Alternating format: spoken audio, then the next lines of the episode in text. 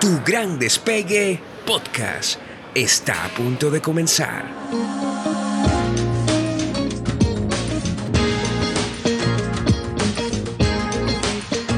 Soy Andreina Tencio, tu coach para este viaje. Bienvenido a bordo.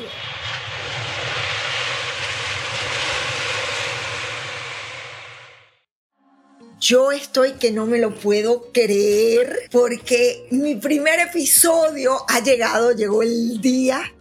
Además que no podía ser de otra manera. O sea, eh, este hombre, tú significas tanto para mí que me parece increíble que estamos en este momento juntos grabando el primer episodio y me encanta decirlo así, tu gran despegue podcast.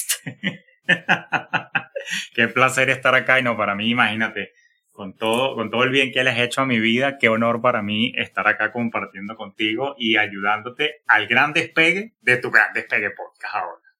Eh, eh, de verdad, yo, yo creo que este es uno de los, ah, de los proyectos que más adrenalina, serotonina, todos los INA, como mi nombre, está generando, porque yo creo que de verdad va a impactar. Y, y para mí, conversar contigo, Julio, es mostrar esa, esa parte, esa dimensión del profe, que no es el experto, que, que, a ver, sin desconocer tu experticia, pero es poder accesar, nosotros en coaching decimos, al alma humana. Entonces, yo quiero que en esta conversación, eh, pues podamos entregar eso que te ha llevado a ti en tu viaje, que no siempre ha estado en high, es un viaje con altos y bajos como los viajes de cualquier persona. Y, que bueno, que te lances así como, como Julio Finance. ¿Cómo te sientes ahorita para, para hablar de ese Julio Cañas? Porque inclusive a mí me encantaría empezar por hasta tu historia familiar. Eh, ese papá del que yo tantas veces he escuchado, esa mamá que está en Caracas, y, y, un poco como que si tuvieras que, que hablar de, de, tus recuerdos de niño, ¿qué, ¿qué, pudieras recordar en este momento? No, no, buenísimo. Y, y me encanta el, el, el, tono y el tópico que abordas porque naturalmente la, la mayoría de las personas en mi audiencia me conocen como mi rol profesional y, pocas veces me he dado yo el, el permiso y el espacio de, de, mostrar más la cara humana, sino siempre el profe dando valor y muy pocas veces sale el, el Julio, ¿no? A, a, a, flote. Por un tema de decisión propio. Eh, o sea, que me sacas ahorita de mi zona de confort, pero me, me alegra. Pero me alegra, me alegra que seas tú quien lo haga. Mira, eh, es interesante, ya que pensamos con un tema de historia y explorar el Julio humano, eh, yo recuerdo una infancia relativamente feliz, le, le, pongo el adjetivo relativamente porque eh, de alguna manera fue una infancia relativamente solitaria también, ¿no? Mm. Eh, yo crecí con papá y mamá, tuve la, la dicha de tener a, a papás que, que, que, estuvieron juntos, presentes, y, y que como dice el dicho, fue la muerte lo que los separó cuando mi papá fallece en el 2017 yo soy oriundo de Maracay, como tú bien sabes, pero quien me está conociendo, bueno, Maracay, Venezuela, es mi, mi, la ciudad jardín, fue la que me vio nacer. Y crecí con papá y mamá solito en el entendido de que la familia por parte materna vivía en otra ciudad del estado Guárico, la familia por parte paterna vivía entre Caracas y Maturín, entonces claro, éramos como que nosotros tres para arriba y para abajo. Y por un asunto creo yo que siempre se lo pregunté a mi mamá y creo que fue una decisión más de carrera que otra cosa. Mi mamá es médico endocrinólogo, aún vive, vive en Caracas. Saludos, mami, si me estás escuchando. Eh, por un tema de su carrera, eh, no tuve más hermanos de papá y mamá. Tengo un hermano por parte de papá, por cierto, eh, mi hermano Pedro. Sí, que vive en, en, Suiza. Vive en Suiza, correcto, a quien quiero y adoro muchísimo. Y eh, él es mayor que yo porque es el primer matrimonio de mi papá. Eh, nos llevamos tanta edad que no crecí con él. Él me lleva 21 años. Entonces, claro, no crecí con él como tal en esa relación cercana entre niños, sino que nuestra relación se acercó cuando ya yo me hice adulto, porque nunca coincidimos en Venezuela tampoco. O sea, yo era en Maracay y él ya estaba, cuando yo nací, él estaba ya estudiando en la universidad en Caracas. Y después, a mediados de los 90, cuando ya yo era un niño que empezaba a recordarse de lo que estaba haciendo, mi hermano se mudó para Nueva York, entonces nunca coincidí. Y, y a ver, y, y, y, ¿sabes qué? Porque me transporté a eso que tú describes como, como una infancia solitaria. Claro, eras un hijo único. Correcto. Así eh, tu hermano mayor, este, eh, digamos, tenías a alguien, pero no, pero en el día a día eras solitario. Y, y yo me pregunto, con quién jugabas, o sea, ¿dónde, ¿dónde estuvo el juego? ¿Cómo era el juego del Julio niño? Sí, interesante. Eh, evidentemente yo sí veía a, mi, a mis primos con relativa frecuencia. La, la mi familia materna es de San Juan de los Morros, que no es muy lejos de Maracay. O sea, estaba hora y media, dos horas. Pero no, no era esa jugada cada vez si voy para casa mi tía a jugar con mis primos en la tarde, sino que cada 15 días nos veíamos. Y yo, que de, aunque no lo parezca, soy de naturaleza más introvertida, que recordemos que introvertido no es penoso, es simplemente cómo me recargo yo energéticamente, un sí. tema más que disfruto mi soledad, siempre he sido como de pocos amigos. Entonces al final del día yo siempre tenía uno o dos amigos con los que siempre me relacionaba y que siempre invitaba a la casa, eso que aquí en Estados Unidos le llaman playdate. Bueno, eso pasaba en mi infancia en Maracay. Eh, amigos del colegio o vecinos del edificio donde yo vivía, que todavía me acuerdo, gracias por este paseo por las memorias, porque me estoy acordando que yo vivía en algo que se llamaba Residencias Rosario, en la segunda transversal de Calicanto. Mira tú que vino en recuerdo exactamente dónde vivía, en el apartamento 4A. Ah, ¿Viste? Entonces, claro, tenía amiguitos, eh, había unos amiguitos que viven en Italia, por cierto. Este, eh, se llama, ellos eran la familia D'Aquisto, de Angelo, italianos, eh, por eso, entre otras cosas, yo crecí con mucha influencia italiana. Porque y por ella, eso es que te encanta Italia. Por eso es que me llama Italia mucho la atención, porque justamente crecí con la influencia de estos vecinos. Eh, ellos son gemelos eh, y entonces, claro, eran muy amiguitos míos y eran los que se quedaban a dormir en la casa. Pero yo siempre andaba con uno, dos o tres panitas con los, con los, con los o que sea, me tú fuiste selectivo desde carajito. Yo fui selectivo desde carajito. Y te voy a confesar una cosa, que puede sonar horrible, pero bueno, es parte de mi personalidad yo nunca le he tenido paciencia a los niños, mm. ni siquiera siendo niño. Wow. Eso me llevó a que mis amistades, toda la vida, la gran mayoría siempre han sido mayores que yo. ¿Qué quiere decir esto? Cuando yo tenía 6, 7 años, yo me la pasaba con los de 13 y 14 del edificio. Y entonces por eso desde pequeño... Claro, Julio, porque tú creciste en un mundo de adultos. Claro, recordemos que mi mamá, bueno, recordemos no, mi mamá me tuvo joven. Así como yo tuve a Diego joven, mi mamá me tuvo a mí a los 19, 20 años. Y yo era el único niño en el círculo social de mi mamá. Entonces, ¿qué ocurre? Que yo crecí entre médicos estudiando. Yo recuerdo, mi mamá se graduó cuando yo tenía cuatro años. Yo recuerdo la imagen, yo llevando las flores a la misa de graduación de mi mamá. Entonces, lo que te quiero decir es que yo siempre estuve entre adultos y a mí me costaba socializar y tenerle paciencia a los niños a mi propiedad y me, me, se me daba mejor las relaciones, para muestra un botón, con gente que es mayor que yo. Y eso sigue vigente ahorita. Yo tengo buenos amigos de mi edad, evidentemente, pero sí. tengo muy grandes amigos como tú. Sí, sí, sí. Que son de otra generación. Que son de otra generación, claramente. Yo pudiera, pudiera ser inclusive tu mamá. Para nada me siento así, pero sí, hay una diferencia de edad importante. Ahora fíjate tú, yo, yo que he conocido el Julio que echa vaina, que, que, es divertido, que tiene buen sentido del humor.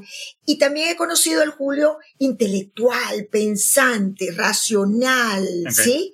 Este, y, y, claro, yo hago una, una diferencia entre lo que implica el juego, el sueño, el, el, el ponerse sucio, el, el tirarse en la tierra, revolcarse, es como esa parte más desfachatada de la gente, ¿no?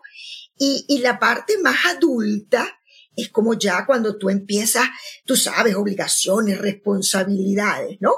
Entonces, lo que estoy encontrando es esa parte del, Julio que se ensucia o que se ensuciaba, que tanto sale en el adulto del Julio Finance que la mayoría del mundo conoce. O sea, este, está interesante porque si me remonto a mi infancia, y qué bueno que estemos haciendo este paseo por las memorias, porque explica absolutamente el todo como soy yo hoy en día para todo, eh, el, Julio niño no se ensuciaba mucho. O sea, sí montaba bicicleta, eso sí me ha acompañado toda mi vida, siempre me ha encantado okay. el tema de la bicicleta, pero nunca he sido el de ensuciarse, el de llenarse de tierra. El de sudar. El de sudar. Ni siquiera en mi infancia era, era propenso a, a los deportes. Ay, vamos a armar una caimanera para jugar fútbol. No, o sea, no es que no pasaba, sí pasaba. Sí. Pero yo siempre fui más de, de, de, de corte electrónico. Yo crecí con Nintendo. Entonces, claro, mis, mis interacciones eran jugando videojuegos y no necesariamente sudando en la calle. Repito, sí sudaba porque montaba bicicleta Sí, cómo no, de vez en cuando patinaba también. Y ya, cuando yo era niño ya los, los, patines de cuatro ruedas habían cambiado a los patines lineales. Okay. Y por supuesto que jugábamos hockey en el estacionamiento. Yo sí jugué la ERE, que sí el escondite en el estacionamiento. También recuerdo mucho que jugábamos carnaval en el estacionamiento del edificio, ¿sabes? En un ambiente cerrado con las bombitas de agua y las mangueras y las cosas. Pero te diría que el 70% del tiempo no era un Julio ensuciándose en la calle, era un Julio en el televisor jugando a Nintendo con sus amigos, jugando juegos de mesa. Claro. Ahora, digo yo, el Julio de hoy, el adulto de 35. 36 ya, y vamos a 37 por dentro de poco. ¿Verdad? Viene pronto. Ese Julio extrañaría o extraña ahora al carajito más lanzado, que, que, que bueno, que se ensucia, que suda, que, que como es más intrépido sería la palabra. Sí, yo, yo creo que definitivamente sí, porque digamos que, que era un Julio, que, que, interesante cómo cambian los patrones mentales, a mí que me encanta esto de la psicología, eh, era un Julio que vivía el día, que estaba más presente, mm.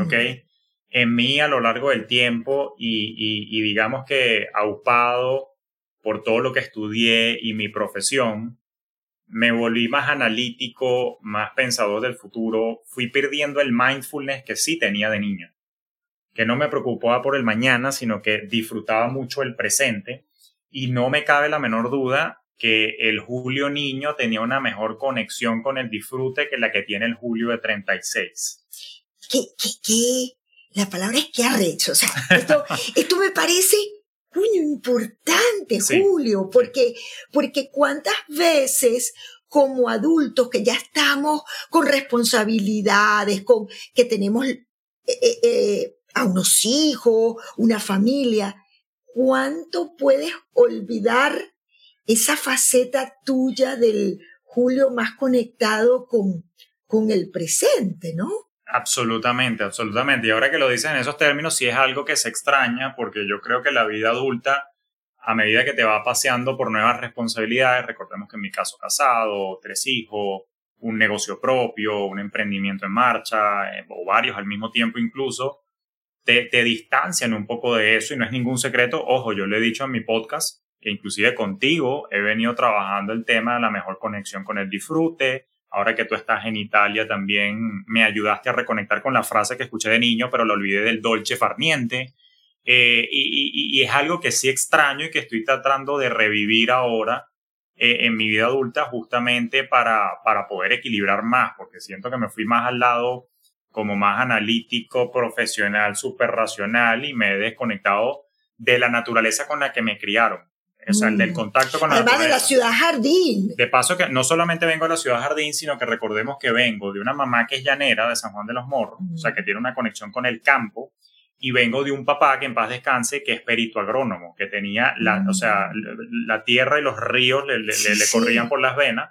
Ah, bueno, y te echo un cuento anecdótico. Yo tenía finca en Guárico. Hasta que yo tuve 12, 13 años, yo tenía finca. Inclusive yo era ganadero. Yo tenía el hierro y marcábamos a mis vaquitas con mi, con mi propio hierro y todo, porque mi papá y mi mamá siempre fomentaron en mí contacto con la naturaleza. Si hay un recuerdo vívido y bonito de mi infancia es que yo recorrí toda Venezuela con mi papá y mi mamá en carretera. Eh, o sea, todo, o sea, desde el Maracaibo, los Andes, o sea, creo que me faltó fue Amazonas. Pero de resto, todos los estados, o sea, me, me conectaron mucho con el disfrute, con el tiempo en familia familiar pero naturalmente algo pasó en las dinámicas y sobre todo en la que vivo hoy en día, que es en Estados Unidos, que me alejó de eso que estoy buscando recuperar, tanto con mi familia y, bueno, y por mi propio Y fíjate que yo te escucho, te escucho emocionado cuando hablas de esos recorridos. Eh, eh, y es como, como recuperar la esencia, recuperar de, dónde vienes, ¿no? Y, y, y, a ti que me escuchas en este momento a través del relato de, de Julio, yo creo que es importante hacernos preguntas de qué hemos dejado en el olvido, qué parte de nosotros más conectado con ese niño eh, que, con características de niño, eh, ha quedado rezagado y por entrar en ese, en ese rush, en ese apuro de, de todo lo que tenemos que hacer y, y, a ver, no es que nos vamos a convertir en seres irresponsables. Yo no te estoy invitando a que, a que seas, eh, no sé, que sueltes tus responsabilidades, pero sí poder integrar a ese niño olvidado que tiene además nuestra parte más natural, genuina. E, eso me parece importante. Julio, si tú pudieras contarme, ¿qué sientes que tiene el Julio de hoy de papá? ¿Qué absorbió de papá y qué absorbió de mamá? ¿Qué dirías tú? ¿Con qué, qué parte de ellos hoy tú reconoces en ti? ¿Qué absorbí de mi papá y de mi mamá y qué parte de ellos vive hoy en mí? yo saludo siempre que arranco mi podcast y a donde quiera que llego, yo siempre llego diciendo, ¿cómo está la vaina? Mm. Ese es mi papá. Mi papá mi papá era extrovertido, o sea, a la N, era, era un, hombre que le gustaba jugar dominó, de sanamente y comedidamente, echarse palo con los amigos, parrillas, no sé qué cosa. Y mi papá era una persona que tenía un magnetismo impresionante. A donde él llegaba, él se volvía el centro de atención y todo el mundo quería estar cerca de él, escuchando sus cuentos, escuchando sus chistes, porque era muy jodedor, o sea, era un maturinés con, o sea, con un sentido del humor oriental súper, súper desarrollado. Y, y, vive en mí, cada vez que yo saludo cómo está la vaina, eh, en verdad es algo mío, pero adoptado a mi papá, pero es honrándolo a él, de lo querido que era, y vive en mí porque yo siento que parte, muy modesta aparte te digo, parte de ese magnetismo se me ha pasado a mí. No tanto el del centro de atención, sino que yo me siento querido donde llego. O sea, donde llego, la gente sonríe, me abraza y siente genuinamente qué bien que te tengo aquí un ratico. Entonces yo digo, coño, esa, es parte de la vibra que vive en mí de mi papá.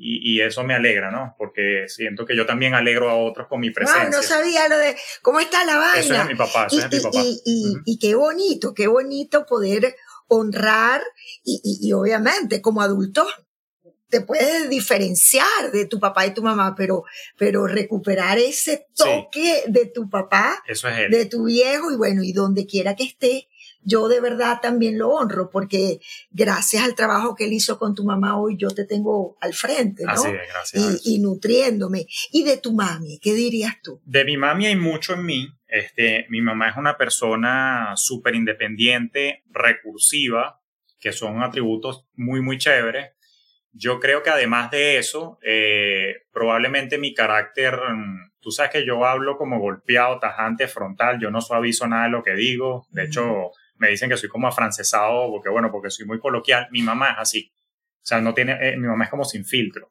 O sea, confronta. Como... o sea, confronta y digo las vainas como son. O sea, no, yo no te, no te disfrazo las cosas para decírtelas, sino que te digo lo que tienes que escuchar. Entonces, claro, a algunas personas de repente eso le parece una manera de comunicación como muy tosca, pero otros más bien dicen, no, es, una, es un estilo de comunicación que me despierta, que por cierto, por eso se llama despierta tu finanza. Pues yo, te, yo soy el amigo que te dice las vainas como son, no como tú las quisieras escuchar. Y que, y que, bueno, yo lo agradezco, yo lo agradezco porque tú muchas veces eres como ese cable a tierra para mí que tú dices, o sea, yo que estoy intentando despegar, pero no, tú me haces aterrizar de una vez cable a tierra, ¿no? Eso, eso, mi mamá tiene mucho de eso y eso es algo que, que, bueno, sí, se me pegó de, de la forma de ser de ella y eso ha hecho que mi mamá también sea muy querida, porque entonces, por mm. su manera de ser, comunicar, a mi mamá la buscan mucho para consejos, asesórame, ¿cómo ves toda esta situación?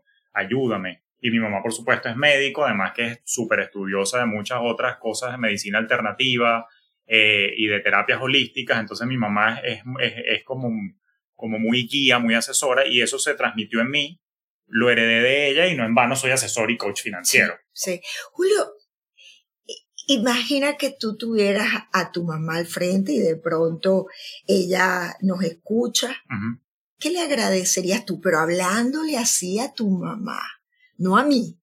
Sí.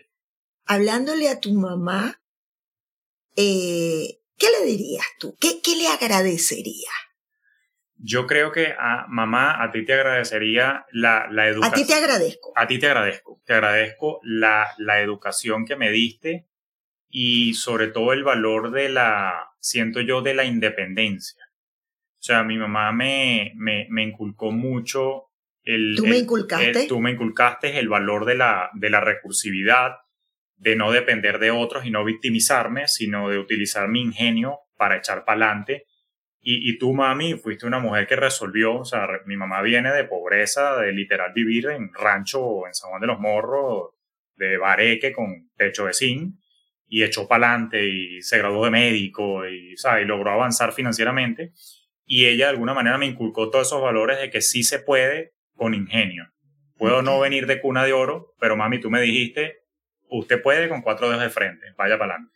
Wow, yo te honro, yo te honro y me parece bonito lo que estamos haciendo porque fíjate, eh, Julio, que mucha gente llega a mis sesiones de coaching con temas importantes hacia los padres y, y, y, hay resentimientos y hay reproches, porque a ver, tenemos los padres que tenemos y no tenemos que tener los padres perfectos, ¿no?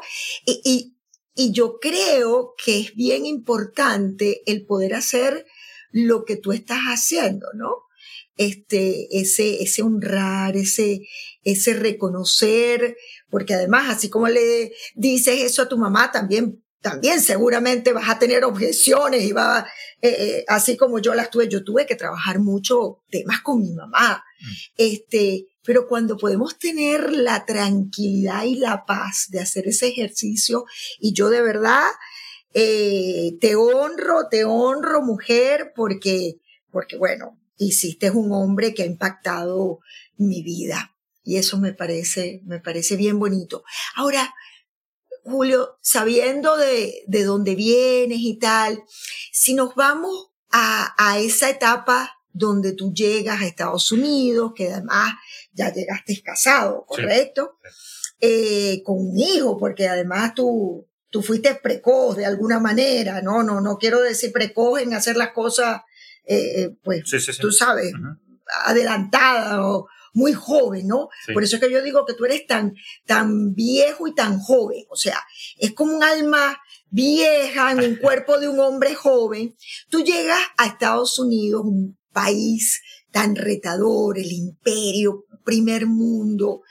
Eh, y, cómo llega ese muchacho eh, nacido en Maracay, eh, cómo llega, cómo es tu entrada y tu aproximación a un mundo tan grande como Estados Unidos. Fíjate que interesante porque fíjate cómo se conecta con lo que te comenté. En el año 93-94, mi, mi hermano se muda a Nueva York y de alguna manera mi papá tenía alta afinidad por los Estados Unidos y a ambos nos crió muy inglesitos, ¿no? Eh, desde el punto de vista de, de, de, la pasión por el mundo anglosajón y ya para mí desde niño era meta de vida irme de Venezuela. O sea, yo no es que me fui por Chávez ni, o sea, ni, ni la coyuntura local. O sea, desde niño ya yo tenía el chip, usted cuando sea grande se va. ¿Ok? Mm. Vengo de una familia de emigrantes. Okay. O sea, todos los cañas de la generación de mi hermano, porque los, mis, primos cañas son más o menos de la generación de mi hermano, ¿no? Eh, todos, todos emigraron. O sea, yo tengo, hay cañas en Escocia, cañas en Buenos Aires, hay cañas en Noruega, muchos, tres, cuatro cañas aquí en Florida, en, en, Tennessee, mi hermano en Nueva York, entonces ya yo tenía como ese chip de que me quería ir, entonces con lo que te quiero decir que a nivel mental ya yo estaba preparado para que en cualquier momento se me iban a abrir las puertas para irme y para mí significó mucha felicidad, no que no ame mi país, no que no esté orgulloso de donde vengo, pero bueno, yo me considero más ciudadano del mundo y de alguna manera se me abrió esa puerta. Sí, de alguna manera eh, eh, estabas programado para que eso viniera en algún momento de tu vida. Ahora, ¿cómo te sentiste de entrada? O sea, eh, ¿te sentiste parte? ¿Te sentiste cómo, cómo fue tus inicios aquí? Sí, me, me sentí parte justamente por eso que te acabo de compartir. Como mi papá nos crió con una pasión por los Estados Unidos al punto que veníamos par de veces de vacaciones para acá, yo tenía a mi hermano allá en Nueva York, yo ya tenía una alta conexión con la cultura americana, o sea, y tenía alguna suerte de sentido de pertenencia. Entonces yo, aunque suene extraño lo que voy a decir, sentía me estoy yendo a casa. ¡Wow! Y fíjate que esa no es la, la experiencia del común denominador, porque, y a ver, tú sabes que yo he estudiado el síndrome del impostor, que se detona, y uno de los detonantes importantes es la migración, ese, esa vocecita que te dice, tú serás suficiente para Estados Unidos. Sí. Eh, tú, tú para nada. No, para nada. Eso desde el punto de vista de cómo estaba emocionalmente yo preparado, suena, suena, se, puedo reconocer que para, para ti que nos escuchas de repente suena como odioso, como que bueno, y este que es venezolano y está renegando la... No, no, yo no me sentía... No, yo no te veo renegando, yo te veo abierto al nuevo mundo. Abierto al nuevo mundo y, y, yo tenía una alta conexión y yo siempre sentía, y ahorita que soy americano, 11 años después de haber llegado a este país, o sea, yo me siento orgulloso, no es el país más perfecto, pero yo siento que en todo momento yo estaba destinado a volver a mi casa. Okay. Eso desde el punto de vista personal. Desde el punto de vista profesional. Es más, ¿tú dirías que esta es tu primera casa? Sí. Wow. Sin pensarlo te lo digo. Wow. Y fíjate, esas son las diferencias, porque tú me preguntas a mí, eh, ¿cuál es mi hogar? Y, y, y, yo me voy a, a mi Maracaibo, a, a, la tierra. Aunque, aunque también ahora digo Bérgamo, ¿no? En Italia, donde, claro. donde estoy viviendo. Pero fíjate tú, para ti, tú estás donde you belong to, you, tú, tú perteneces a. Yo, per, yo pertenezco a, a, a esta Okay. cultura.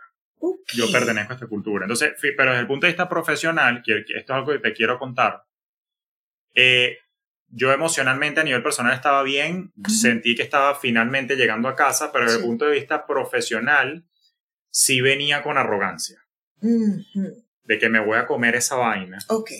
Y esa arrogancia derivó de que yo en Venezuela tuve una carrera en la que crecí como la espuma, como un cohete. O sea, yo pasé de ser pasante en el año 2005 de, en un banco a tesorero, gerente de la tesorería en otro banco en cinco años. Ujú. O sea, yo ascendí en el, en el mercado financiero venezolano muy rápido, gracias a mi ingenio, a mi preparación.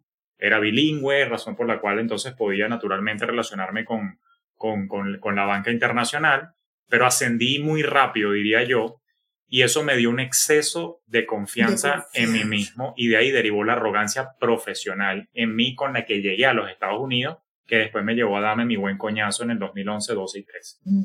Qué bonito, qué bonito esto, porque fíjate, muchas personas, y no sé si es eh, eh, el caso de, de quien puede estar escuchándonos en este momento, muchas veces es la falta de confianza, es que no me siento apropiado, no me siento suficiente. Pero estamos viendo, según lo que yo te escucho, cómo esa hiperseguridad hasta inclusive no solamente te puede llevar a, a, a, a sentirte todopoderoso, a asumir el, como la postura del super hombre, super, eh, que hace todo bien. Y a ver, ¿cuánto puede eh, costarte a ti cuando tú te pones en ese, en esa postura de poder? Porque en algún momento te pregunto, en algún momento hoy en día eh, eh, te conectas con ese superpoder, por, porque también tiene una carga. Sí, sí. Es decir, quien, quien está parado en yo puedo, yo todo lo puedo, eso implica muchas veces un desgaste. Y fíjate que yo en este podcast yo también quiero ver las batallas internas, las luchas de la gente por permanecer en esa postura de yo todo lo puedo o casi todo lo puedo. sí trae problemas y trae muchos problemas, porque eh, ese exceso de seguridad y ese yo todo lo puedo trae como consecuencia eh, un aislamiento. No necesito ayuda de nadie porque yo todo lo puedo. Te encierra porque evidentemente no todo sube en línea recta. O sea, tú de alguna manera te vas, te vas encontrando con obstáculos y problemas a medida que vas avanzando, pero con la arrogancia del yo todo lo puedo resolver, no buscas ayuda, no buscas terapia, no busqué a, no busqué a Coach Andreina en ese entonces, ni siquiera con mi esposa compartía los problemas.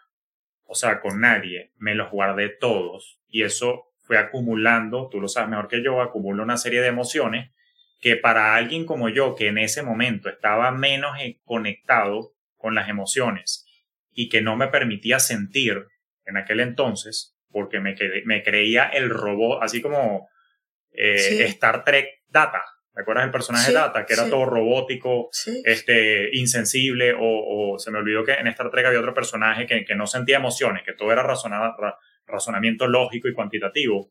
Eh, bueno, más o menos yo me sentía así, como un robot andante, entonces al final del día lo que hice fue acumular y tarde o temprano es como una olla de presión, o sea, la vaina explota por algún lado y eso fue lo que pasó conmigo, o sea, muchos años reprimiendo mis problemas, padeciéndolos yo solo sin buscar ayuda, por ese exceso de recursividad que yo creía que tenía, que podía resolverlo todo, terminó muy mal. Uno tiene que drenar, uno tiene que dejar que la, la olla de presión libere un poquito. Eh, no, Julio, y además que ese superhombre o supermujer, no sé cuál es eh, eh, tu caso, pero ese superhombre también a veces aspira a tener un plan y que ese plan se dé en la realidad tal cual. Es decir, que tanto tú desde esa postura de estar en control de tus emociones, puedes flexibilizarte y entender que no, que, que, que, la vida es que se te alteró el plan. Yo digo mucho la frase de los planes se escriben a lápiz y se escriben a lápiz para borrarlos porque, porque la vida no es lineal. La vida es más una montaña rusa. De hecho, un electrocardiograma como es. Esa es la curva de la vida, ¿no? Entonces te pregunto yo, si tú pudieras recordar un momento en donde el plan no salió, en donde la curva se fue para abajo y este superhombre tuvo que empezar, conchale, a mirar un poquito para abajo, a, decir, eh, voy a decirlo en tu francés porque eh, ya te pertenece eso del francés. Este, ¿sabes qué? Este, eh, me peleé en esto, no hice esto, no lo pensé me siento triste, me siento bajoneado. Mi hijo Federico dice bajoneado. ¿Puedes recordar un momento en donde estabas allí, en ese punto de, de vulnerabilidad? Sí, sí, creo que en el 2013, este, evidentemente, bueno, tú que me conoces, súmale a todo lo que hemos hablado, que, que por el Virgo, ascendente Virgo y, mi carácter, eh, soy súper perfeccionista o solía ser súper perfeccionista, ya no porque contigo me he rehabilitado este, pero también controlador, o sea, que, que, me gusta que los planes salgan a B, tal cual como yo los escribí. En el año 2013 yo me di cuenta que no tenía el control de todas las variables. Cuando ya el grupo financiero para el que yo trabajaba me anunció que quería cerrar operaciones en los Estados Unidos y que mi única manera de mantener mi estatus con ellos era mudándome a la República Dominicana, país que adoro y que me atendió muy bien, pero que no me quería mudar para allá porque mi casa es Estados Unidos. Entonces ahí fue cuando me empecé a, a sobreestresar y frustrar por el hecho de que no tenía control de todas las variables en mi vida. Y entonces fue cuando dije, coño, en verdad no llevo las riendas de mi destino. O sea, tengo que surfearme la ola de la vida y yo pensaba que yo era el que hacía las olas. Además que el control es una ilusión. O sea, tú antes pensabas que lo tenías, pero estabas engañado. O sea, y, y, a ti te lo puedo decir que me escucha. Si tú crees que realmente tienes el control, yo creo que es importante despertar en ese sentido y reconocer que hay volatilidad, que, que, que, hay incertidumbre y más en la época que vivimos. Ahora, eh, ¿cómo tuviste que hacer para reconocer, inclusive frente a otros? Porque muchas veces nos cuesta reconocerlo frente a la familia que ha confiado en ti, los amigos. ¿Cómo, cómo fue ese reconocer que no tenías el control? No, bueno, e, evidentemente me tocó ahí, o sea, darme cuenta que tenía que dejar un poco fluir la situación y dejar que el tiempo me fuese mostrando otras rutas y naturalmente me tuve que empezar a abrir, evidentemente a ser un poco más comunicativo con mi esposa de los asuntos que me aquejaban. En aquel momento todavía mi papá eh, vivía eh, y mi mamá y por supuesto abrirme un poco más con ellos con respecto a todos estos problemas y escuchar un poco más de la sabiduría de ellos a la cual no acudía yo con frecuencia. Sí, por eso que tú decías del individualismo. Correcto. Porque llega un momento eh, este, en que si eres ese todopoderoso, tienes la ilusión de no necesitar. De no Entonces ahí fue que empezaste. Ahí empecé a abrirme a la conversación, a, a, bueno, a, a evaluar escenarios un poco más con mi esposa, a trabajar un poco más en equipo, a, pedir la opinión, digamos, si se quiere, estratégica mi papá, que era un gran estratégica, mi mamá también, o sea, como que, coño, ¿cómo lo ven ustedes? Que, que, bueno, Jul- Julio, explícame los escenarios, me decía mi papá y mi mamá, ah, bueno, chévere, son estos, bueno, tú, que en este caso yo haría esto, o sea, tuve que abrirme y buscar la ayuda para, para poder entender de que el mundo y el, mi crecimiento no era lineal, sino que siempre se me van a estar presentando bifurcaciones y yo lo que tengo que tomar la decisión con, con la mejor información que tenga, pero, Mm. pero fluyendo. Julio, en ese momento tú, lo, tú te conectaste con fracaso. Eh, francamente no. Francamente no. O sea, no con fracaso como tal, porque la verdad es que mi, mi momento álgido fue un problema más migratorio de que estaba en riesgo que tuviera que irme de mi casa, Estados. Unidos. Y eso fue lo que, entre otras cosas, que después perdí el trabajo, por cierto, y ahí fue que me enfermé todo eso, pero no, no me sentía más fracasado. ¿Qué es lo que ocurre? Qué, qué bonito que me hiciste explorar la infancia, porque, porque fíjate cómo se conectan las historias. Recordemos que yo vengo de una infancia que yo califico como relativamente solitaria y vengo de unos padres que me inculcaron depende- independencia, me inculcaron recursividad, me inculcaron usted puede y yo sobreexageré el mensaje. Correcto. Entonces, ¿qué ocurre eso? Que el hecho de no tener control, entonces sí tengo dependencia de factores externos. Me sentí fue dependiente y a mí la dependencia me da rechera. Entonces no sentí fracaso. Y fíjate Mi que te lo voy a, a poner de, otra- de esta manera. Yo no lo veo como dependencia, yo lo veo como una interdependencia. Y en esa interdependencia nos relacionamos con las personas cercanas o con un mentor o con un amigo. Es decir, es la interacción natural que tenemos en la vida con las personas que, en las que confiamos o que amamos y que cuántas veces eh, no puedes dejar de solicitar, de pedir. Por eso yo creo que la, una de las grandes habilidades está en que pidas, en que pidas, mira, estoy jodido, jodida en este momento, este, yo te pido que me des un consejo. ¿Qué harías tú en mi lugar? Entonces, qué bueno que no lo viviste como un fracaso, pero como digo yo, quizás sí fue un frascaso, como un fracaso, un fracaso que te llegó, Sí, sí, sí. eh, eh, eh, que, que te hizo, hizo cambiar, porque además eh, lo estabas padeciendo tanto que aparece la enfermedad Correcto. en tu vida. Y, y, y sin entrar en mucho detalle de, de tu proceso exactamente de, de, de cuando perdiste la salud, que te, que te asustaste, que te viste mal, yo te preguntaría, Julio, ¿qué te ha enseñado a ti la enfermedad? Porque este podcast va de justamente de acompañar a esas personas que en el intento de despegar o cuando ya han despegado, muchas veces eh, comprometes o comprometo, porque yo también he comprometido mi salud en algún momento, entramos en ese, en ese colapso interno donde aparece la ansiedad, donde aparece la pérdida, y no estoy exagerando, de salud mental y procesos depresivos y todo lo demás. Para, para un poco a- eh, buscar que la gente no pierda la salud, sino que puedas realmente vivir tus despegues, tus objetivos de una manera en la que no la comprometa. ¿Qué dirías tú que te ha enseñado a ti la enfermedad? Mira, el, el primer despertar con la enfermedad, eh, entendiendo cómo ocurrió y cómo, cómo causó una implosión en mí, el primer sabor que me dejó fue necesito, necesito mejor gerencia eh, de, de mis emociones. Yo venía de ser un Julio que suprimía las emociones, de alguna manera. O sea, las escondía, las guardaba, las aislaba internamente y la rechera acumulada y la frustración explotó y me enfermé para el coño.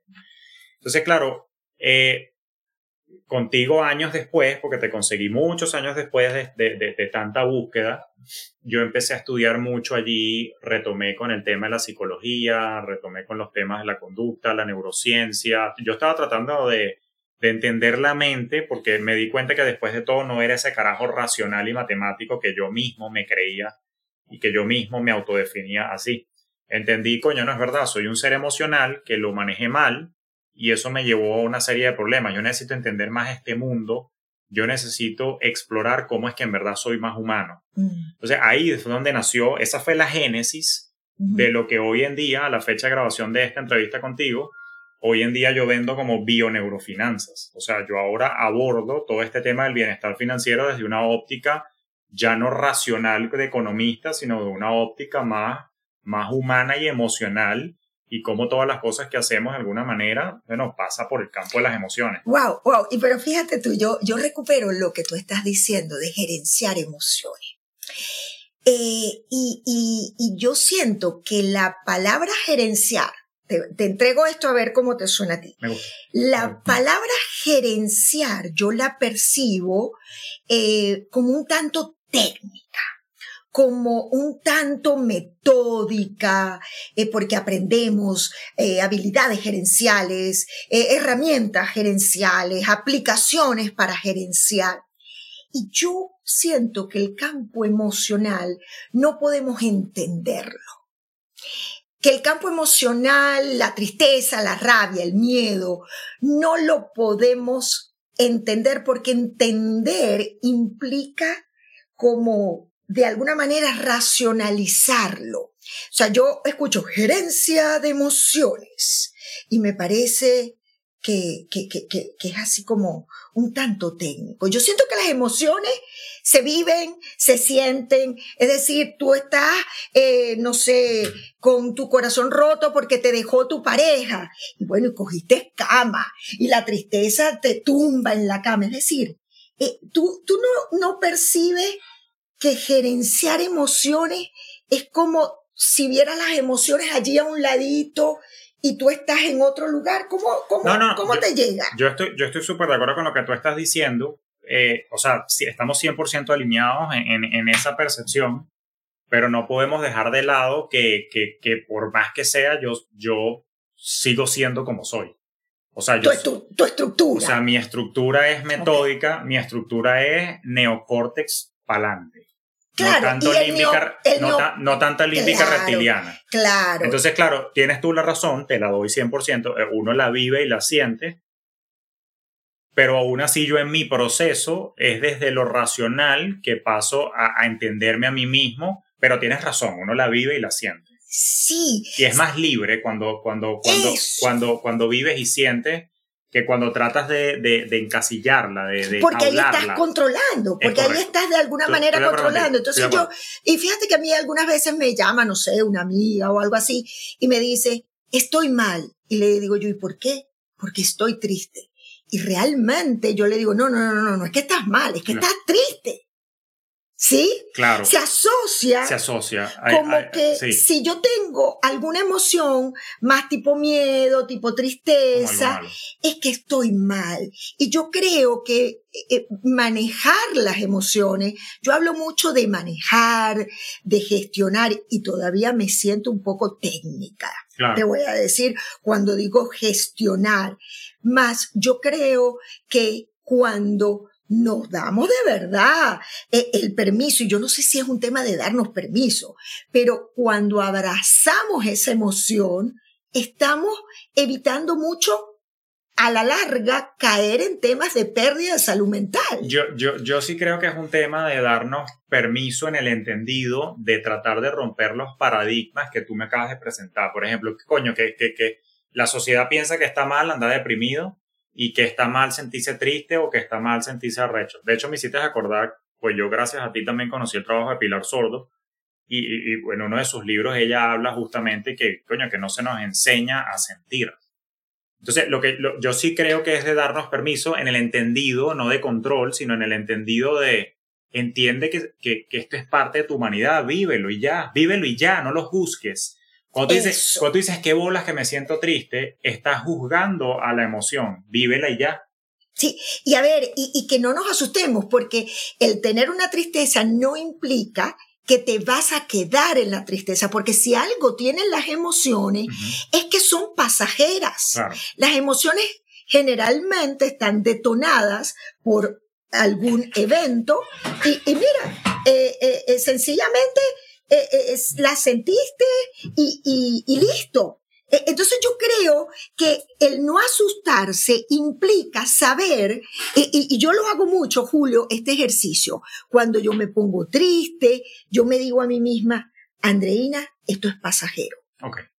Cuando yo recuerdo lo efímero de cualquier emoción, porque, ojo, la tristeza, al igual que la alegría, la alegría también es efímera, porque una, una mm. alegría sostenida en el tiempo se convierte en una euforia y nadie aguanta una euforia permanente. Me gustó eso. Me gustó eso.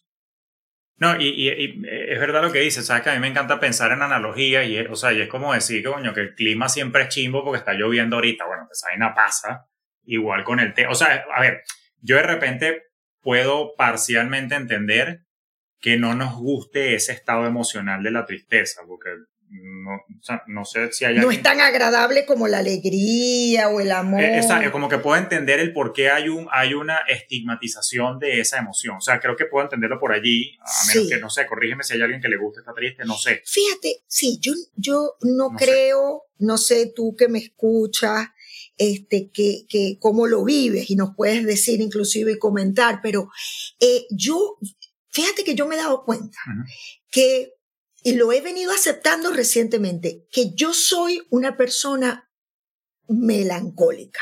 O sea, yo soy una persona que naturalmente me conecto fácil con la nostalgia. Ay, cuando allá en Venezuela, o mi papá, o mi mamá. Pero me he dado cuenta que ser nostálgica eh, no es tan malo porque quien tiene contacto full con la nostalgia, con la tristeza, también tiene contacto full con la alegría.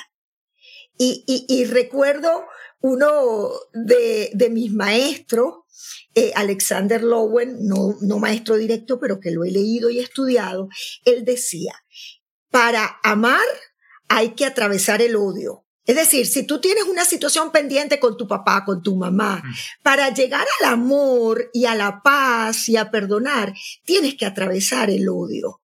Es decir, es como que cuando lo vives con naturalidad, una emoción como la tristeza, eso pasa y te puedes conectar luego con un estado mucho que nos gusta más, que nos gusta más. Eh, sí, te escuché y, pensaba en, esa frase que, bueno, o sea, no hay luz sin oscuridad, ¿no? O sea, como que tiene que estar todas las situaciones y para poder apreciar una hay que conocer la otra. Me gustó, me gustó ese enfoque, pero yo creo que algo que, que, que en definitiva me enseñó todas mis situaciones es justamente aprender a vivir eso. O sea, tengo múltiples enseñanzas, pero desde el campo que tú manejas es como que sí, vívelo un poco más, abraza tu humanidad eh, abraza las emociones y de alguna manera eh, es por eso que he venido trabajando desde ese entonces y gracias a ti con más ahínco a partir del 2019 que estamos en este sendero juntos, es que he incorporado más estos temas a, a, a, lo que yo profeso y a lo que yo enseño, porque es que ahí es donde está la base del bienestar en mi ramo financiero y de la toma de decisiones del día a día viene más del campo emocional que del, racional. Sí. Ahora, Julio, yo me quiero ir hacia el final de esta conversación en el momento que tú estás viviendo. Ayer saliste y dijiste 60 mil gracias, has llegado a 60 mil followers, hay cantidad de gente que te demanda en entrevistas, en podcast. Estás viviendo, a mi juicio, un momento muy luminoso, de, de, mucha creatividad, productividad. Es, es como, yo diría, tu gran despegue podcast, no, estoy hablando con un despegado, o sea, claramente. ¿Cómo, cómo sientes tú que, que se dio esto de llegar a este punto? Si tú pudieras escoger, y aquí te voy a hacer algunas preguntas así como rápidas. Tres cosas que te llevaron a este punto luminoso de tu vida, ¿cuáles serían? Tres cosas que me trajeron, que me ayudaron en el gran despegue y que me hicieron despegar, porque como dices tú, sí, yo también siento que ya estoy despegado. Yo creo que lo primero es la, la, la vulnerabilidad. ¿Por qué? Mm. Porque aprender a ser vulnerable me permitió ser más, perdón, tengo un, tengo un lapsus mental. En inglés se dice relatable. Es, Es eh, confiable, como- como- creíble. que- como creíble y que la gente, Reliable, la, sí. la gente conecta más porque dice, wow, es un humano echando un cuento de lo que le pasó y mira cómo lo atravesó. Entonces la vulnerabilidad creo que me ayudó a ganar credibilidad. ¿ok? Lo segundo es la, la autenticidad. ¿ok? O sea, yo, yo no soy en redes ni en ningún lado un personaje, el profe. Yo siempre fui el profe. Yo era profesor en la Universidad Católica Andrés Bello. O sea, a mí me dicen el profe desde el año 2008. Entonces, con lo que te quiero decir que, y, y, así como tú me escuchas en el podcast y como tú me conociste, así siempre he dado clase yo. Yo no tengo filtro. Al que no le guste que se vaya para la verga. O sea, yo, yo hablo como hablo y me he sentido cómodo en mi propia piel y el poder ser auténtico ha vendido la imagen al público que, verga, este tipo sí es confiado y quiero tener la confianza que tiene él porque se siente cómodo en su propia piel. Sí, sí, sí. Y, y qué importante lo que estás diciendo. Ahora, entonces el, el primero, Vulnerabilidad. vulnerabilidad. El segundo, autenticidad. Es decir, Autenticidad. y el tercero, Consistencia. ok, sostener. Sostener. Los resultados no pasan de la noche a la mañana. ¿Ok? Y evidentemente, este, por más que tú seas, tengas todos los atributos que tú tengas, toma tiempo.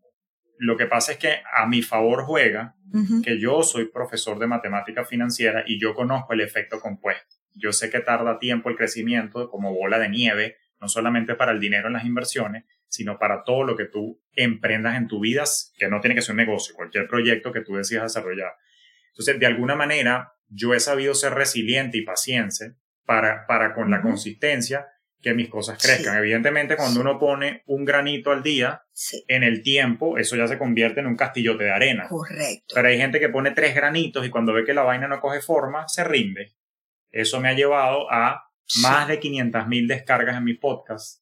Me ha llevado a la fecha de esta entrevista a 60 mil personas en mi comunidad, más de 2 mil alumnos en mis cursos, un sinnúmero de charlas, un sinnúmero de entrevistas, pero eso no fue así en el día cero. En el día cero nadie me paraba bola. Dos gatos me escuchaban. Después tres gatos. Después me escuchó Coach Andreini y me invitó por un live. Y así empezó. Pero para yo llegar a ti en el año 2019 fueron tres años donde nadie me paraba. Y no me rendí por eso. Qué bueno no salió haberte parado bola en ese, en ese, es- en ese email. Ahora, pero fíjate tú, y aquí yo quiero recuperar el segundo elemento de la autenticidad. ¿Cuántas veces a ti que me escuchas te puedes pasar mucho tiempo intentando crear una versión de ti, que eso de la mejor versión de ti? A, mí, yo soy coach, pero a mí me medio molesta eso de la mejor versión de ti, porque entonces eso es decir que tenemos la carga de convertirnos en una persona que nosotros creemos que debemos convertirnos y resulta ser que la búsqueda es más simple, que cuando tú te sientes bien con la versión que ya tú eres en este momento y te pareces en todo lo que haces en el día a día a esa versión, resulta que la vaina sale, que conecta, que, que, que generas credibilidad. Entonces yo, yo haría un llamado de alguna manera con lo que tú nos estás diciendo a, mira, eh, eh, eso no quiere decir que con el tiempo devengamos, devenimos en una persona que a través de las experiencias, de lo que vamos incorporando, aprendiendo, no- nos vamos convirtiendo en otras personas, vamos cambiando en el tiempo, pero en esencia, con lo que ya tú eres, es suficiente para que si sostienes el esfuerzo y tienes claro además a dónde tú quieres llegar, eh, ya, listo. Ahora, yo no me quiero separar demasiado de Finance, Julio Finance, eh, eh, esa, esa versión donde tú le enseñas a tanta gente cómo manejar tu- sus finanzas personales.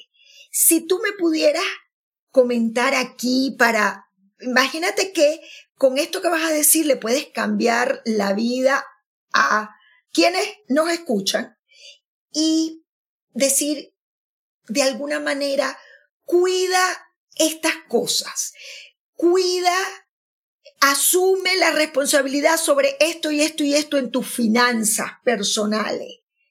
¿Qué sería eso que tú recomendarías y que te ha llevado a ti en este momento a tener unas finanzas solventes, a tener tranquilidad ¿Qué, ¿Qué, sería esa recomendación? O sea, ahorita sí ponte modo Julio Finance. Julio Finance. Ok, fíjate, yo, mi, mi recomendación y, y, y, son los pilares centrales de mi trabajo y de mi propuesta es enfocarnos en que todos y cada uno de nosotros tenemos que trabajar en tres pilares fundamentales, okay. okay que son mentalidad, claridad y proactividad.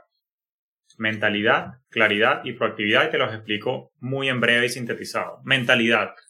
No en vano, ni es cliché, pero se repite mucho y es cierto que el 80% del éxito de todo en la vida deriva de la mente. A ti no te lo tengo que explicar, pero a ti que nos escuchas, si me estás escuchando por primera vez, todo lo que es tu programación mental, tus paradigmas mentales, tus modelos mentales, tus creencias y particularmente con respecto al dinero y las finanzas, pueden ser funcionales o disfuncionales en tu conexión con la abundancia. Si tú crees que el dinero es malo, eres una persona que vas a repeler la abundancia y te va a dar pena vender, te va a dar pena administrar el dinero, te vas a alejar y vas a evadir.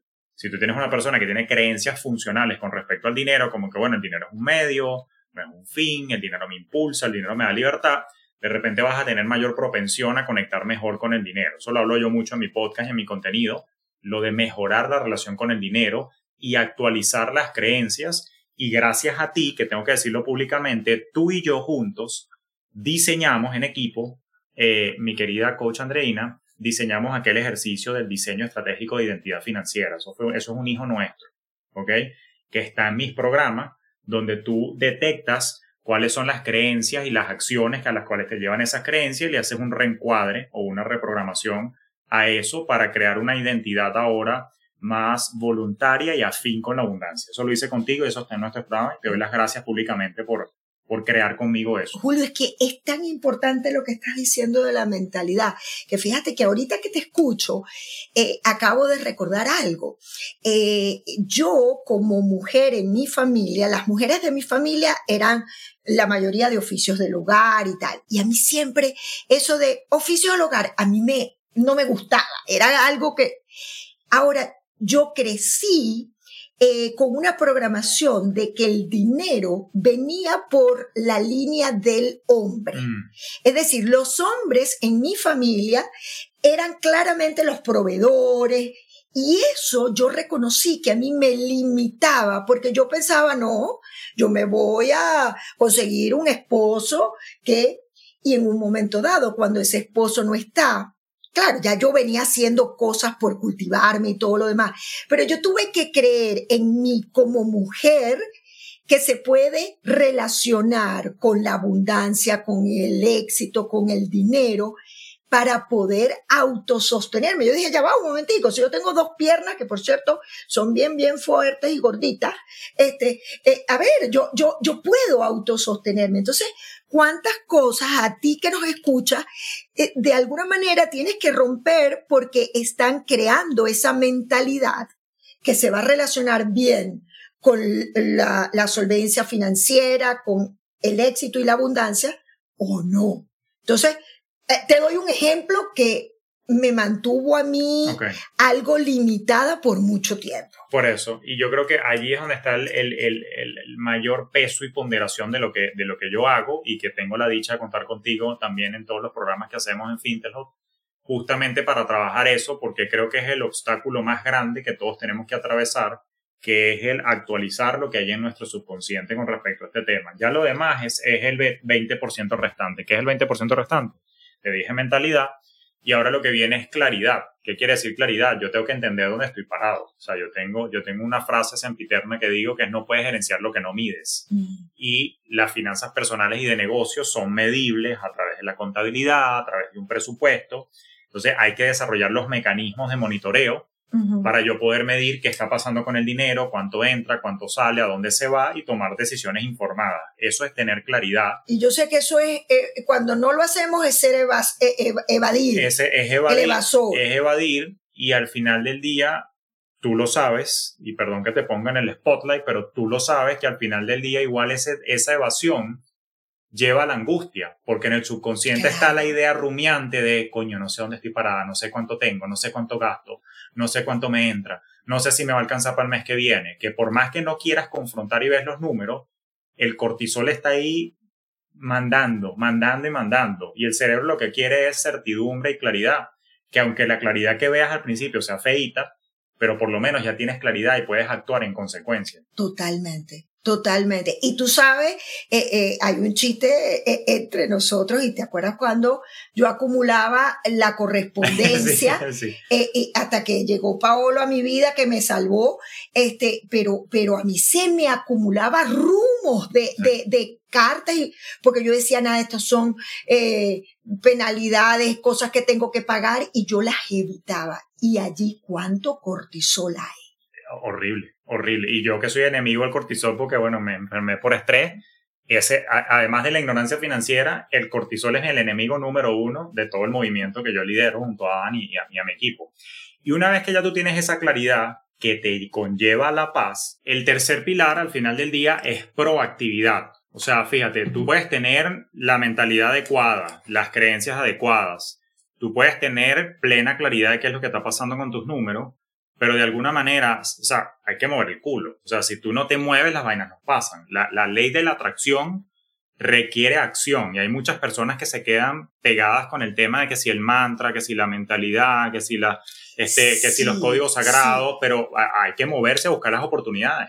Total. Y, fíjate que eh, eh, eh, yo de hecho me encuentro gente que son como, yo no cuestiono la religiosidad, soy respetuosa, pero cuando tú descargas en Dios y tienes esa fe, pero a ultranza, muchas veces el peligro está en quedarte esperando.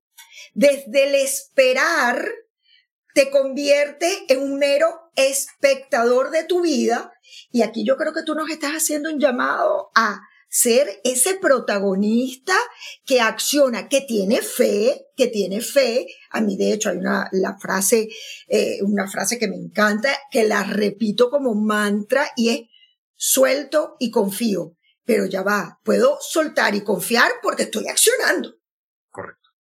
Correcto. Y eso es, eso es importante. Entonces, que, eh, para concluir este segmento, si yo trabajo continuamente en mi mentalidad, si yo tengo plena claridad eh, a, través de, o sea, de lo que está pasando con mis números, pero estoy en constante movimiento, ya entonces la consistencia en el tiempo me va a traer los resultados y me va a llevar al bienestar financiero. Pero si descuido alguno de esos tres elementos, aunque tenga los otros dos, no, no tengo los resultados ni alcanzo las metas. Eso es lo que hay que trabajar que por supuesto es mucho más profundo de lo que, de, lo que tuvimos el tiempo de desarrollarlo.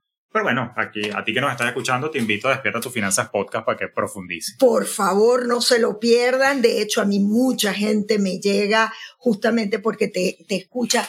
Julio, tú dirías que em, te estás gozando tu momento, porque, porque para mí, eh, inclusive yo hablo de éxito sin sufrimiento, pero, pero yo me doy cuenta que cuando alcanzas el éxito sin sufrimiento, te conectas mucho con la plenitud. Ese niño, ese niño que hablamos al principio de nuestra conversación, también se está gozando este momento desde una perspectiva, yo creo que profesional y de vida, lo que estoy viviendo en este momento es la misma sensación que cuando me vine a los Estados Unidos. Llegué a casa. Estoy haciendo exactamente lo que quiero hacer de la manera que lo quería hacer y apenas estoy comenzando. Pero sí lo estoy viviendo en pleno eh, y evidentemente por muchos años me dediqué a otras cosas, por muchos años pasé por la carrera corporativa, pero esa no era mi, mi casa mi casa de bienestar y de satisfacción y de plenitud es. lo que estoy haciendo ahorita. O sea, si tú me preguntas, ¿qué te ves haciendo dentro de 60 años, tomando en cuenta que tengo 36? Exactamente lo que está pasando en este instante. Qué bonito, qué bonito. me quedo, me quedo con eso. Es como llegar a casa, es como llegar a la morada.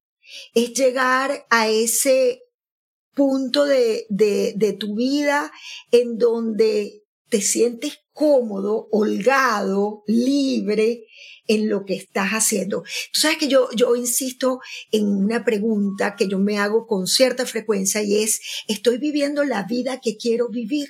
Correcto. Yo creo que esa es una pregunta existencial importante. y, qué bueno que, evidentemente estamos alineados. E, esa es la pregunta con la que yo recurrentemente cuestiono a mis alumnos en los programas porque tus finanzas tienen que de alguna manera alinearse con la vida que tú quieres vivir. que ojo, que no se malinterprete, tú de repente quieres vivir una vida de millonario y todavía no ganas, pero entonces ahí viene el tercer pilar, estás proactivamente haciendo lo que tienes que hacer para vivir como quieres vivir, porque si no te estás mintiendo a ti mismo o estás siendo incoherente y ahí es donde parte la frustración. Sí, y a ver, y cuando te das cuenta, por ejemplo, yo que me mudé a Italia, que vivo una vida ya como otro ritmo, como más serena, con cosas muy simples y, y que me llenan mucho al mismo tiempo, yo a veces me reconozco viviendo cosas que yo creo que viven los millonarios sin serlo. Sin serlo. Es decir, eh, eh, eh, poderme tomar toda la tarde, este, poderme hacer la pausa, eso es algo que hacen los millonarios cuando tienen la total tranquilidad y yo no lo soy. Si tú ves mis cifras de, del banco, no estoy mal para nada, tengo una profesión chévere que me encanta, pero yo hago cosas que hacen los millonarios. Yo me voy a Viena por 7 euros pero con una mochilita livianita. Dime tú si eso no es un lujo. No, qué bueno que comentas eso, porque eso es yo que vengo de finanzas, eso es un paradigma que está cambiando. O sea, hoy en día el, el concepto de bienestar se está basando más en las experiencias y no en las pertenencias. Entonces, hoy en día mm, el ser, el ser rico y millonario ya no evidentemente es una muestra tener una mansión, un Rolls Royce, un avión, pero ahí no está el foco porque yo conozco personas que son esclavas de su dinero y no tienen esa libertad de tomarse una tarde. ¿Cómo dijiste? ¿Cómo dijiste? Experiencias y no pertenencia. Ahorita el foco está, el, el, bien, el concepto de bienestar hoy en día está más vinculado a las experiencias que a las pertenencias. Y por esa razón, ya hoy en día la nueva valoración del concepto riqueza, libertad y bienestar viene más atado es al poder utilizar mi tiempo en lo que me apasiona y vivir la vida en mis propios términos y no en tener el carro más caro. Si lo puedes tener, te felicito. Si tienes un avión, te felicito también y te lo puedes costear. Pero es más, hay, hay, conozco, conozco casos de personas que tienen mucho dinero pero son esclavos de sus negocios. No tienen una tarde para ir a un partido de fútbol del hijo, no tienen una tarde libre aunque vivan en Italia para montarse en un tren e irse para Suiza, para Viena, para donde sea que les provoque porque son esclavos de su propio sistema. Entonces al final del día no es cuánto tienes con respecto a dinero, sino cuánto tiempo tienes disponible para vivir en pleno. Qué, qué, qué, qué importante. Además, está comprobado, lo dicen las estadísticas, la gratificación, la compensación que da lo material, las pertenencias, es una gratificación muy pasajera, muy efímera. Entonces, eh, aquí estamos hablando de, tiempo, estamos hablando de podernos sentir tranquilos en el descanso, hacer la pausa y no sentir culpa ni remordimiento. En la industria de seguros, de las pocas cosas bonitas que aprendí de, de los entrenamientos, se dice que un viaje se disfruta tres veces, cuando se planifica, cuando se vive y cuando se recuerda. Eso, eso valida lo que tú estás diciendo, que es más lindo una experiencia es más duradera la satisfacción de una experiencia que la adaptación hedónica y la, felicidad efímera de tener un celular nuevo, que te dura un par de días y ya. Entonces, yo creo que es una, eso, es uno de los grandes llamados al despertar que yo hago en mi movimiento, que bueno, vivamos por tener tranquilidad financiera, pero no nos estresemos mucho por pertenencia, sino más por vivir la vida. Qué bonito. Y por, Tremendo mensaje. Fíjate cómo se conectan todas las historias. Y así fue que me criaron a mí viajar en familia es bienestar. Te volví al inicio. Volviste al inicio, esto quedó redondito. Casi que nada más falta el, el umbrella, el paragüita del cóctel para la guinda, ¿no? Así fue que me criaron a mí. Bienestar es tiempo en familia, viajando, conociendo el mundo, las experiencias y todo quedó documentado en cómo se tomaba fotos en aquella época con, con los rollitos. Este, hoy en día queda en digital, pero así fue que me criaron a mí, más enfocado en experiencia que han estado demostrando derroches y apariencias. Yo creo que acabas de cerrar. Fíjate que yo te iba a decir, tienes un mensaje de cierre. Yo creo que hiciste el cierre. O sea, qué mejor cierre que recordarnos que las experiencias son las que realmente gratifican el, el alma. Y yo te agradezco, Julio Caña, haber entrado a mi casa aquella vez eh, y que dijiste en la puerta, con permiso. y que me pareció, yo dije, pero este, este tipo que eh, eh, salió de, de, otro, de otro, de otro tiempo, porque es que me pareciste tan educado, tan propio, tan, ¿no? Este, eh, de verdad, gracias por entrar a la puerta de mi casa hace cuatro años, por, por ser el, el primer invitado de este podcast que siempre te va a recordar que, que la vida es para ser vivida. Decimos mucho, tengo que aprovechar el tiempo, tengo que aprovechar el tiempo. No, el tiempo es para ser vivido. Y este rato que nos hemos regalado tú y yo hace que definitivamente yo me sienta disfrutando del despegue y del, y del viaje. Gracias, Julio. Te quiero mucho. Y yo a ti, y yo a ti. No, y gracias por, por la oportunidad, por llegar a mi vida y por supuesto ahora, ¿quién más que yo que emocionado que tienes este espacio que, que se está inmortalizando y que así como, como tú has impactado mi vida en los últimos cuatro años, me, me, me da mucha satisfacción y placer saber que estás inmortalizando tu mensaje en un formato que así como me has impactado a mí, pues a ti que nos estás escuchando, estoy súper convencido que te va a ayudar y a todo aquel que se sume a, a este podcast de verdad que va a despegar en verdad como despegué yo gracias a tu compañía. Así que gracias más bien a ti por todo lo que haces. No, no, esto es un círculo de gratitud. Un beso. Gracias, gracias. Te abrazo.